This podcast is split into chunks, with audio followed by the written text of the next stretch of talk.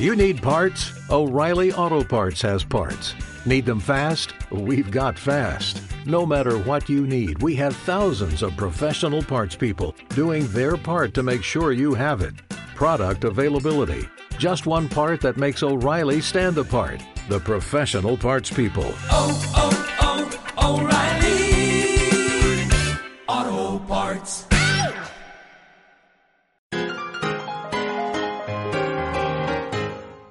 Buenos días, buenas tardes, quizás buenas noches. Donde quiera que te encuentres, es un placer recibirte desde La Habana, este pequeño puntico en el mapa, porque para suerte nuestra, el arte y la pasión por él son idiomas universales que a todos nos unen. Mi nombre es Greta y allá vamos, sin prisa y hasta con pausas.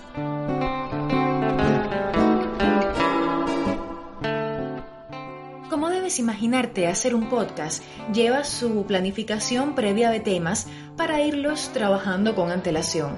Y te confieso que para este segundo episodio teníamos planeado otro tema, pero por estos días estamos viviendo un suceso en el mundo del arte que quedará guardado en nuestra mente para la posteridad y no podíamos pasarlo por alto.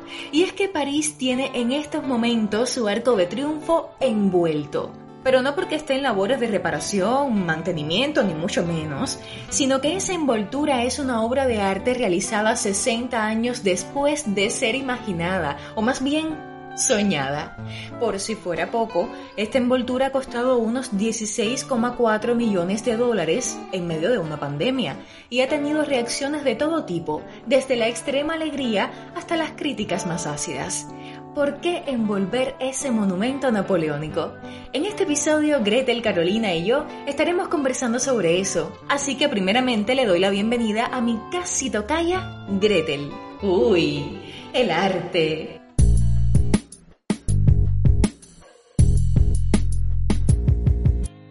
Hola, Gretel. Buenas, buenas. Uf, sería imperdonable dejar de hablar del suceso artístico del momento. Claro que sí. Y yo decía al inicio, Gretel, que la idea de envolver el arco de triunfo de París no es reciente. Ya tiene 60 años, lo que nos habla de la perseverancia de su autor, ¿eh? Bueno, fíjate si era perseverante Gretu, que él decía que en la vida y sobre todo en el arte hay muchas cosas que llegan solo con el tiempo y el ímpetu de llegar hasta el final. Una gran verdad. Sí, y si lo notan, hablé en pasado, porque el autor de El Arco de Triunfo Envuelto falleció en el año 2020, o sea, esta es una obra póstuma. Ajá. Después de tantos años, Cristo Vladimiros Javachev, conocido por todos como Cristo, no pudo disfrutar de su ambicioso proyecto terminado. Cristo, que era búlgaro, pero estuvo varios años de su vida en París. Ajá, y precisamente allí conoció a Jean-Claude, que fue su compañera de vida y de trabajo hasta la muerte. Así mismo es. Allá por el año 1961, en plena juventud, ambos vivieron en un sitio que tenía vistas hacia el Arco de Triunfo de París, imagínate. Y es allí donde se les ocurrió la idea de envolverlo. En aquel entonces la propuesta le pareció descabellada a las autoridades francesas, pero evidentemente ellos no desistieron. O sea que ninguno de sus cerebros pensantes pudo ver la obra realizada porque Jean-Claude también falleció. Exacto, ha sido su sobrino quien ha dirigido esta ejecución, pero siguiendo al pie de la letra todos los detalles del proyecto de sus tíos. Y bueno, después de décadas, en 2017, este proyecto comenzó a ser tomado más en serio por las autoridades. Ajá. Ahora, Gretu, se dice muy fácil. Ay, mover el arco de triunfo. Sí, sí, sí. Pero, ¿cuál es la magnitud real de este proyecto? Vamos con Caro en Valencia. Dale. Hola, amiga. Hola, Caro.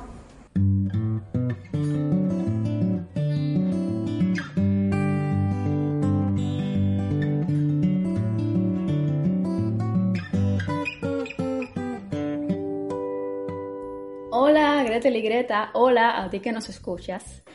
Y sí, quizás cuando uno oye la noticia del arco envuelto, mm, no se imagina lo difícil que podría ser cubrir con tela ese monumento, pero sin dudas es una tarea descomunal en muchos sentidos. Primeramente, y luego de décadas de trámites burocráticos, se habían obtenido los permisos para ejecutar el proyecto en el 2020. Pero la Liga para la Protección de las Aves de Francia expresó su preocupación por dos halcones que anidaban en lo alto de la fachada del arco, y eso provocó un retraso. Después, la pandemia puso el puntillazo final, y la obra se pospuso para el 2021. A nivel práctico no ha sido menos complicado el proyecto. Se han necesitado 25.000 metros cuadrados de tela plástica, reciclable de color azul plateado. Casi 3 kilómetros de cuerdas rojas. 1.200 personas han trabajado en la envoltura bajo un estrés constante porque recordemos que es un monumento patrimonial que no se puede dañar. Claro, y como es lógico, un proyecto de esta envergadura ha dado muchísimo de qué hablar en todos los sentidos. Todos tienen sus criterios, Greta. Unos celebran la obra de Cristo y Jean-Claude y se conmueven con el homenaje a los artistas. Otros, más conservadores, la ven como una abominación.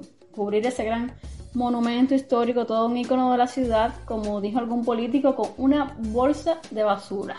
Y otros lo han comparado con un rollo de papel higiénico. sí. No obstante, esos detractores de la obra no tendrán que preocuparse por tener que verla durante mucho tiempo, porque quedó instalada el 18 de septiembre y se retirará el 3 de octubre. Pero también algunos turistas que están de visita en la ciudad se han quejado porque el arco está tapado y entonces no pueden verlo. Sí, porque hay que ponerse también en el lugar y los intereses de cada cual. Están además las preocupaciones de los ecologistas por el daño medioambiental y la utilización de esa gran cantidad de tela plástica para envolver el monumento. Bueno, las intervenciones de Cristo en general no es la primera vez que generan polémica por el impacto medioambiental. No obstante, en este caso, y sin algo sirve de consuelo, los que están al frente del proyecto dicen que la mayoría del material empleado es reciclable. Y está, Caro, la otra gran polémica, hacer esa gran inversión de dinero en estos tiempos tan inciertos de pandemia. Pero hay algo curioso respecto a eso, Greta. El dinero utilizado era todo de los autores, a quienes, según dicen, les gustaba mantener su autonomía y no rendirle cuentas a nadie. Exacto. Las autoridades dieron todos los permisos, pero no se han aceptado patrocinadores ni donantes. La envoltura ha sido financiada en su totalidad por el patrimonio de Cristo y Jean-Claude, a partir de la venta de sus bocetos, maquetas, estudios previos para realizar el proyecto. Es verdad que podría haberse usado ese dinero en causas humanitarias, sí, pero hay una realidad, y es que nadie puede decidir sobre los fondos de Cristo, quien además dejó esa obra en obsequio a la ciudad, la cual ha ganado en publicidad y seguro que obtendrá ingresos gracias a esto. Te digo más, a modo de reflexión, Cristo y Jean-Claude podrían haberse gastado ese dinero perfectamente en cosas que ninguno de nosotros mm, se enteraría, como hacen muchos millonarios. Pero su obra, su misión como artistas era lo más importante. Claro, y aunque Cristo decía que sus obras debían tener tantos significados como personas, yo creo que podemos dar algunas pistas que nos ayuden a entender y a valorar un poquito más esta acción de cubrir con tela plástica el Arco de Triunfo de París. Que por cierto será la mayor obra de arte público en todo el mundo en el año 2021. Así es, todo un suceso. Gracias, Caro. Ahorita continuamos. Bueno, Gretel, Caro decía que el Arco de Triunfo envuelto es una obra de arte efímera, como todos los trabajos de Cristo y Jean-Claude, que han estado muy relacionados con el llamado land art.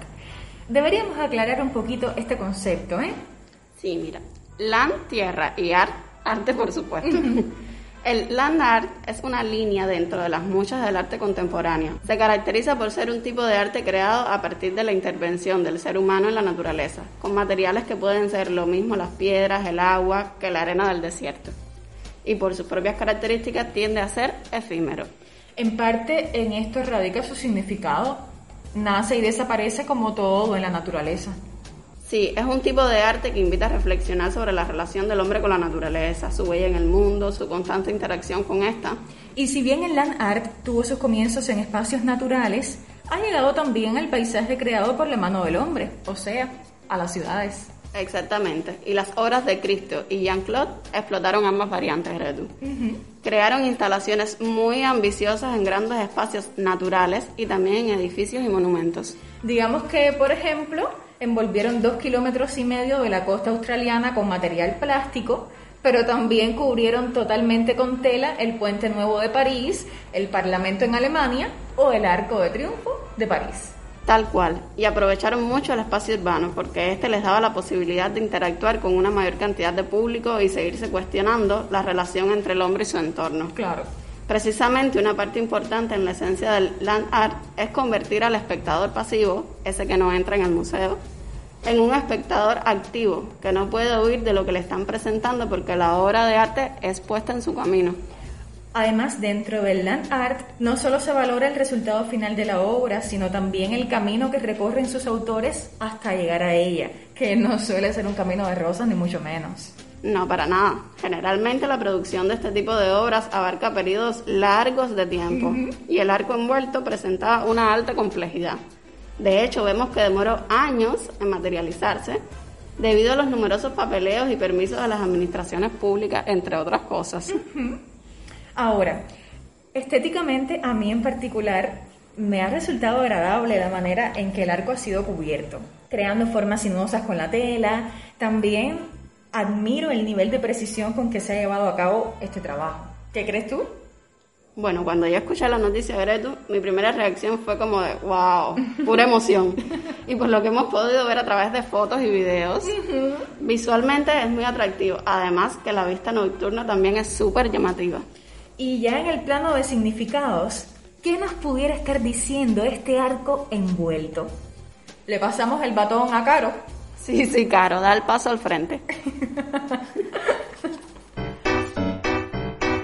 Y pues sí, aquí estoy. Yo pienso que el Arco del Triunfo ofrece ahora una nueva vista de la ciudad.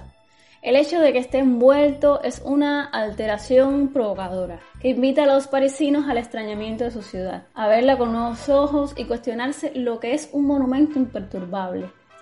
A ver, recordemos que el arco fue concebido para expresar mm, grandiosidad, victoria y poder. Debajo de este se encuentra también un punto muy simbólico de la ciudad, la tumba del soldado desconocido, que representa a todos aquellos hombres muertos en la Primera Guerra Mundial. El proyecto de Cristo sobre este monumento hace notar que ningún tipo de poder es intocable. Todo es modificable, alterable, en constante transformación. Sinceramente pienso que el resultado es algo asombroso. Me despido y ahora les devuelvo el batón y las escucho. Eso. Gracias, Caro. Criterios firmes y sólidos. Gretu. Yo creo también que esta obra es reflejo de un concepto que estuvo muy, pero que muy presente en la vida de Cristo, la libertad. Sin dudas, Cristo era un fiel defensor de la libertad en sus más diversas variantes. Fue una postura que marcó su vida, su arte. De hecho, él decía que la libertad es también un acto feroz de la imaginación. Y en ese sentido, yo creo que envolver de la manera que se ha hecho el Arco de Triunfo de París es un acto feroz de la imaginación. La mayoría pensó que sería imposible hacerlo, pero ellos no desistieron. No. Lucharon por el permiso de las autoridades hasta poder conseguirlo, no creyeron en límites, sino que fueron más allá de ellos. Y de alguna manera esta instalación, en medio de una pandemia, pudiera convertirse en un gesto de libertad, pues muchas personas están acudiendo a verla, a disfrutarla, luego de tantos periodos de cuarentenas y de encierro.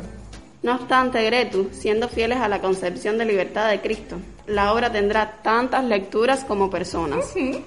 Y en esto tienen, por supuesto, también cabida aquellos que la consideran o inoportuna o desacertada. Eso es parte también del arte, ¿no? Sí, sí, sí. Hace unos días oí Greto en una serie una frase que me gustó mucho y que viene muy bien al caso. Si el arte no te saca de tu zona de confort, ¿qué sentido tiene? Buen cierre para este segundo episodio. Gracias, Gretu. Hasta pronto. Es un podcast hecho por cuatro amigas, Jenny, Gretel, Carolina y Greta. Todas, desde ya, ansiamos de encontrarte en un próximo episodio. Uy, el arte.